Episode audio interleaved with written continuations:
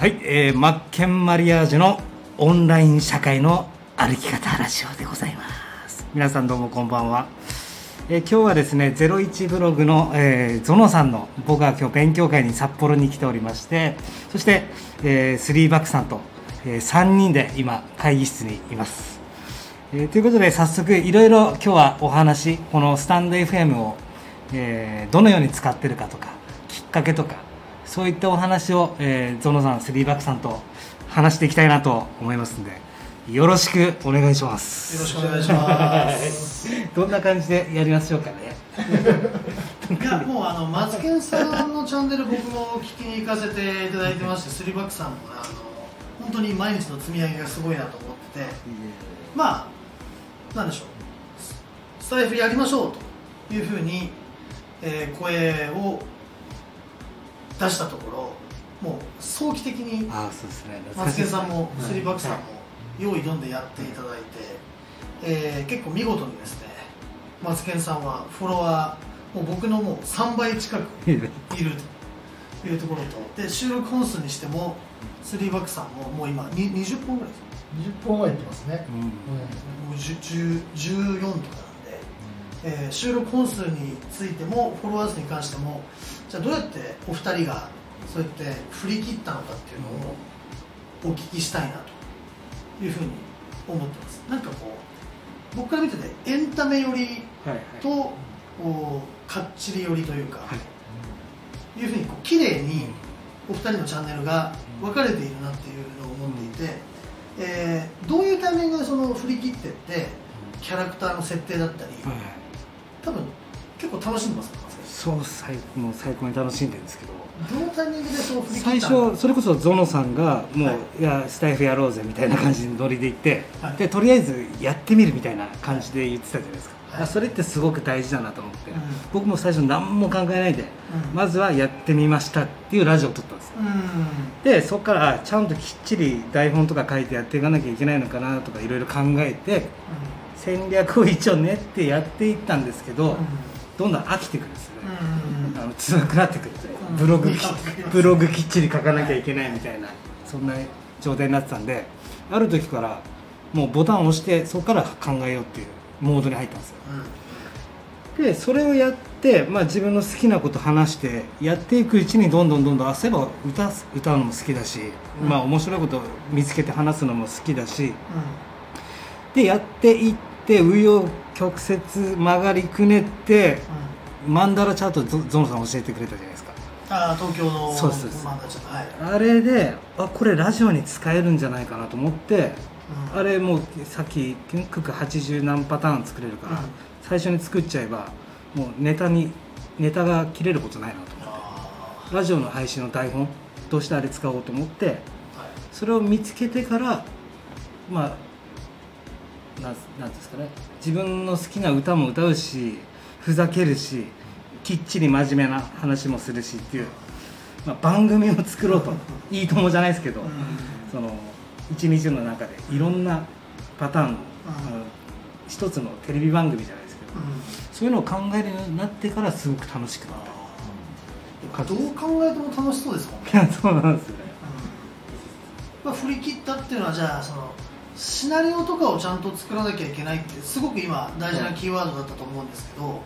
結構やっぱり音声配信したいとか動画配信したい人って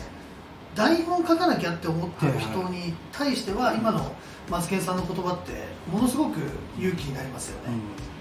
意外と台本なくてもポチッて押した時にいけちゃうんだそうなんですよね。よあの本当そうであの台本書かなきゃいけないかなってなるじゃないですか、だけどあえて別にポチッと押しても結構喋れるもんだなっていうところに気づいた、う。んそこ気づけたらでかいですよね、この業界で言ったら。そうですね。であとマンダラチャートをそのネタに使うっていうのはちょっと逆に僕もちょっといただきますって感じです。僕のその発想なかったので。でスリーバックさんのところはあれですか？継続しても20本近くやって、そうですね。僕はあれですよ。あのー、マッケンさんとはちょっと逆でうん。はいマニュアルがないと喋られない。ですああってるんですか？基本的にブラブログの中身を音声で発信してる、ううーん。そういうパターンで今やってるんですよね。で基本的にこう隙間の時間を使ってやってるんで、はいはい。えーまあ、スマホにこうメモ帳があるから、ブログのネタはそのメモ帳に書いてるんで、それを読み上げて、えーアップしてる、そんな感じで。すねだからあれですよね。ポチッと押してやっぱりできるのはライブ配信向けかなってすごい、うん。うん。苦痛ではないですか？その収録していくってことで。もうネタがあるから。ネタがあるからね。うん、逆に緊張しないでいけるから、このこのお二人の対談めちゃめちゃ貴重ですよね。ないないですね。真逆だから。真逆だから。本当に真逆だから。うんこれ絶対き、まあね、いろんな方に聞いていただきたいし、まあ、今、ズームでねこうつながってる方もいらっしゃるんで、多分絶対参考になると思ってるんですけど、そうですよね。マニュアル派とうん。ポチッと派みたいな。そうですねだからどっちが向いてるかですよね。その人によってですよね、うん、そうだと思だからやっぱ苦しくなっちゃダメっていうか。そうですね、うん。そうですね。なので、なんていうんだろうな、ポチッと押して始めるのが苦痛だったら絶対マニュアル書いた方がいいし、うん。えー、とマニュアル書くのが苦痛だったらポチッとやった方がいいし、真逆ですか。うん。いうところかなとは思いますよね。一回ねライブ配信やったんですよ。あ。やややったことあるんですよ、はい。そしたらね配信してすぐ電話来たんだね。こう仕事の電話が。そういうパターンもあるんですね。やっぱりねどうしてもね固定した時間を持って用意ドンうん。ってできない自分がいたんで。あやっぱり収録かなっていうところにも落ち着いて、スリーバックスの収録めっちゃ聞きやすいですそうねですね。聞きやすいですよね。うんそうですか？あのテーマあの BGM といい、うん。その流れから入るこの、自分では分かんないですよね、いやもう多分スリーバックスは収録うん。めちゃくちゃ向いてると思うん。ですよ松木さんも絶対ライブだし。なんかあれですか？なんか僕もあんまり把握できてないんですけど、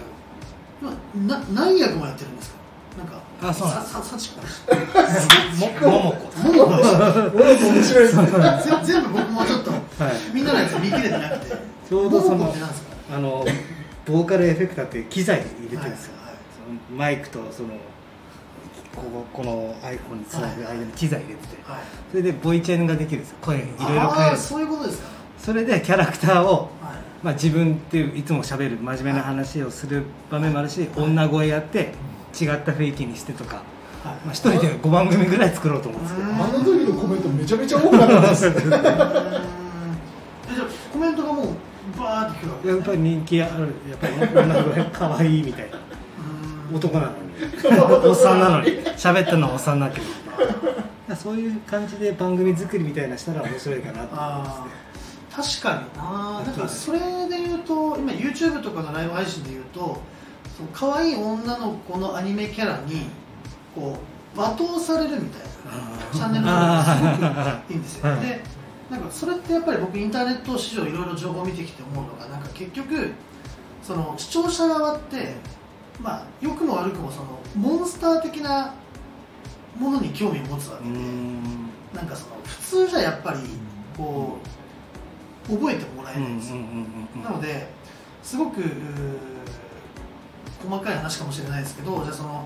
マツケンさんのその桃子っていうキャラとかが面白いんだったら、そっちでやってって真面目キャラの自分のところでオンライン社会の歩き方とか言えば、絶対引っかかってくるとその僕ヒントになったのがあの YouTube で中田なっちゃんってその教育系の真面目なやつもやるしサブチャンでそれを今度は解説してるやつもあるしでお笑いの顔もあるじゃないですか。だかあらそういうのをイメージしてああの一番伝えたいのはオンライン社会の歩き方やりたいのは。そのためにやっぱりスタイフ始めたし。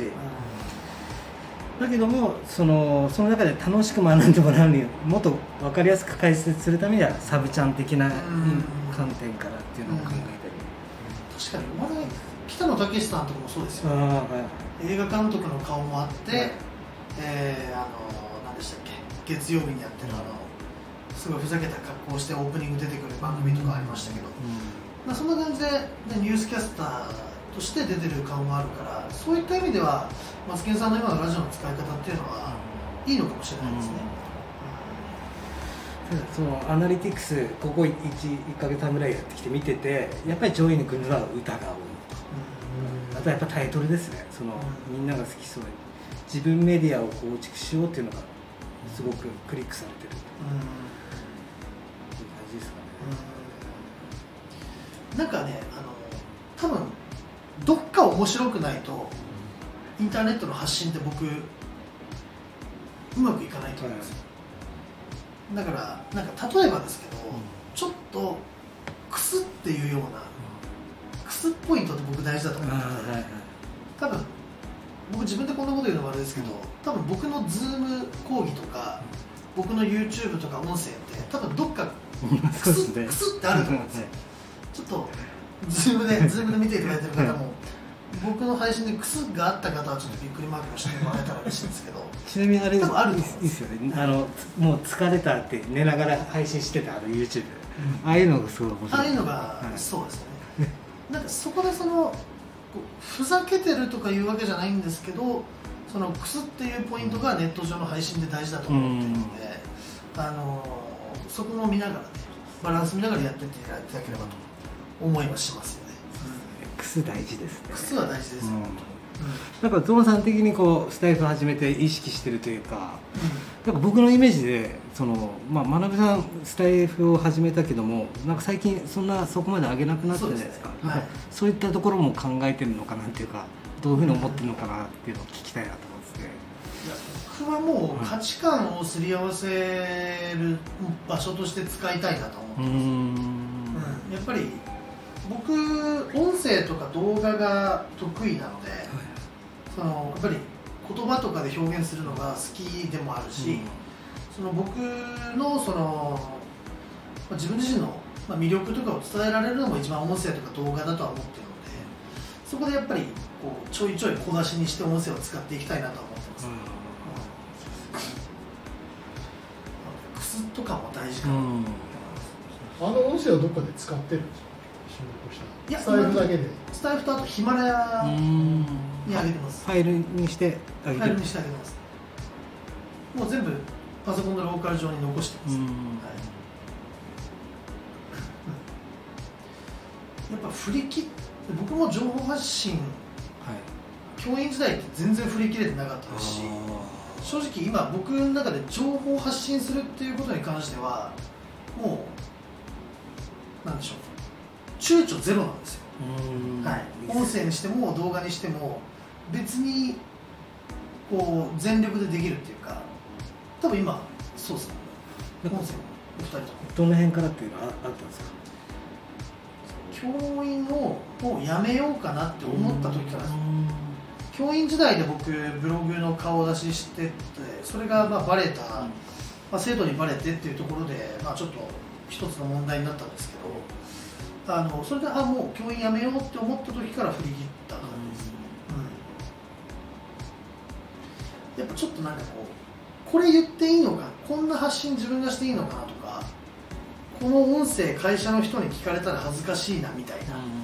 思いがあると振り切れないかなっていう思います、確かに。けどもったいないですよねそれって。あの、あれ。うん。その人のその人に聞かれたくがないためにやらないって言ってますよね、もったいないね。多分でも僕も過去の上司とか正直過去の人脈で僕の今のブログとか YouTube とか音声聞いて何やってんだあいつって思う人多分いますよ、でもそこはまあもういいかなって、うん。それこそまあ僕も教員やったり、えー、とデザイン事務所でデザインやったりしてるんで、うん。そこからのその当時の僕の上司とかが見たら何が01ブログじゃんみたいな。うーんな何 YouTube とか音声やってんの、うんって思う人絶対いると思うけど、そこ気にしてたら絶対できないんで、うんうんそうですね。本当に。そこかなとは思います。怖いもいやでも本当にお二人のタイプの違いというのはのそうですね。絶対こうそれぞれ参考になると思いますしで僕はどっちかというと話す内容は決める。うんタイトルと箇条書きを決めてあとはもうポチっていくんですよ、うん。なんでそうですね。完全ノープランでポチっていったことはあーないかな。完全 完全ノープランは確かに言われたらないかな。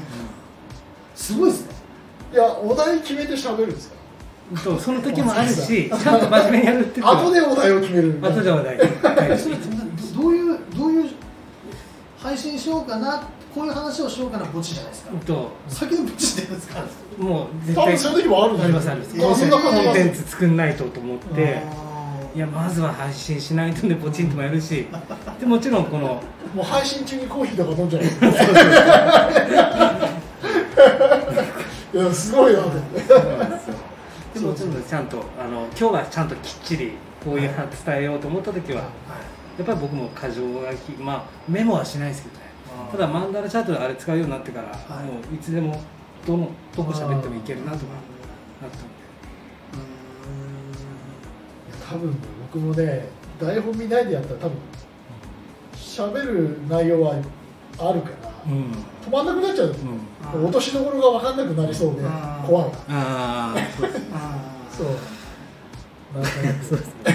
絶対もう1時間以上いけますもんね。ただ聞いてる側は、んまあ聞いてくれる人は聞いてくれるんでしょうけど、ゾンさんそのお題決めて、はいこうポチってやるじゃないですか。はい。最後はこれで締めようとかってあります？そこはもう最初に自分の中で決めます。でただこれすごく大事なんですけど、そのお題を決めて最後の落としどころをこうしようっていうよりも大事にしてるのはその聞いてくれる人が抱えてるその二次的悩みに刺さるような言い回しをしようとはしてます。例えばその太ってる女性がいたとして、なんで太ってる女性が痩せたいのかなって思ってる人がいるとしたとして仮定したらじゃあ例えばその男性に振り向いてほしいとか、えー振られた元彼を見返したいとかそういったその着地点をその表面的にある悩みよりさらにその二次的状況に刺さるような言い回しをしようっていうのは全部で意識してます、うん。うんなので結果的にブログやろうとかも絶対そうだと思うんです。よ単純にワードプレスやりたい人って絶対いないんで、うん。うん、なのでもう絶対その表面的表面的な悩みの、えーさらに先にあるところにを、まあ、ちょっとこういう表現するとえぐいかもしれないですけどつついてやろうと。は思ってます、うん。絶対そこに何かつついてやろうっていうふうには全部の音声とか全部の動画とかでは思ってます。表現の仕方みたいなところですかね、であんまりねなんかこう着地を決めないっていうか、こうなんだろう音声で言ったら最近のスタイフだと、まあ、今日はこのテーマでお話ししました。ぜひ参考にしてみてくださいで終わってるんですよ。あそのぜひ参考にしてみてください言えばとりあえずどこだったとしても切れる。ー僕最近だから6分5分6分ぐらいかな。うん。うんあんまり長くはしてないです、うん。うん。なんか二次的二次的心理みたいなところをに刺さるようには話してはいます、それをパチッと押してできるのがすごいね、ただ僕本当僕の場合はすごく長くなっちゃうんで自分の中では課題というかもっと短くしたいなと思うしやっぱライブなんでしょうかね。ライブだったら別に。なんか多分結果的にその音声でも動画でもブログでも全部そうだと思うんですけどその目の前の壁をどうやったら突破できるかみたいなトークをできればお問い合わせとかにつながると思うんですよ。でこの音声聞いたマツケンさんのとかスリーバックさんの音声聞いてあこの人のコンテンツさらに聞いたら今の自分のその悩みの壁を突破できそうだなとか。でその壁の突破の仕方が壁を爆発させる方法で突破なのか上を飛び越えるのか下の土をうん潜って突破するのかっていうのがそこが自分の色の出し方だと思うので、そこをじゃあ壁なんか爆発して突破しようぜ系スタイルで行くならそういう発信をすればいいし、えージャンプして越えるんだったらうん。そういう持っていき方だしで俺らはもうちょっとこうハングリーに壁の下に穴を掘って壁をこう越えようよみたいなスタイルだったらそういう表現の仕方を変えればあのどのパターンかには響くですよね、うんうん。うん。多分。なので自分のスタイルがどういう表現に合うのかっていうところで考えながら発信っていうところですかね、うん、なん。かめっちゃ真面目ですね。いやいやいい。いやまあ要はもう気楽にいかにやれるかを見つけていくかですよねきっと。そうですね、うん。まあ、一つだけ言えるのは発信している時に対してストレスがゼロっていうところです、そうですね。うん。一番理想ですよね朝活ゾロさんよく毎日やってますね。ってうん。言われますけど基本的にまあ子供も子供があの時起きないんですけど全然なんか普通に4時半とか今日最近あれなんですよね。4時57分とかに起きちゃってるんですよ。微妙ですね。はい。50 4時58分に一応目覚まししてますよね。一一応なんかねこう最近5時5 4時50分ぐらいに1回起きて、こう1回こうやって寝てネタを考えるんですよ。もうそその時に考えるんですか？あ布団の中で考えるんですすごいです。今日何やろうかなっていうのはベッドの中で考えるん。ですやっぱりそのベその今日の旬な話を言えるっていうのが朝活のやっぱりう魅力ーん。だとも思うし最近だったらやっぱりねそのプラグインの見直しとか、はい。オレンジセイポットとかあの辺だし、まあ、朝活に関してはねちょっとカリキュラムがゼロなので、あとランチ会ですよ。ね、うん。ランチ会1時半のやつどうでした？あれ集まりました？時間の告知間違えて あのお一人参加していただいた。いやあのあのタイトルは1時半だったんですけど、はいはい。僕1時だと思っててはい。あのちょっとお一人参加していただきました、ちょっと時間を間違えちゃった。っていう、すいません、はい。いやいいっすねあありがとうございました。はい。ミントさん。また絡んでください。また絡んではい。ぜひありがとうございます。まあそんな感じでねあの楽しい楽しかったですね今日も。いやーそうですね。あっという間ですね。何時間ですか？もう56時間ぐらいですよね。楽しい。いいですかそうですね。それぐらいですね。はいまあそういった感じで。これも今収録時間としては？22分ぐらいですね。あちょうどいいかもしれないですね、はい。まあ早くカレッジサイトが出来上がってもっともっとやる気になりたいなと僕は。そうですね、うん、じゃあちょっとこれからなんか音声配信とかやってみようと思ってる方に一人ずつメッセージ言ってみますか？そうです